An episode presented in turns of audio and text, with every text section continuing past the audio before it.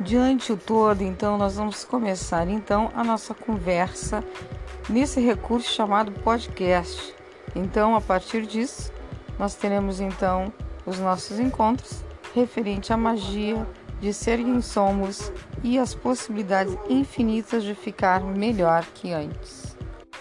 Vamos, vamos começar então falando dos aspectos principais do ser, do qual nós, mesmo tendo uma certa facilidade de compreensão espiritual, nos perdemos intensamente quando estamos focados indevidamente aspectos menos relevantes.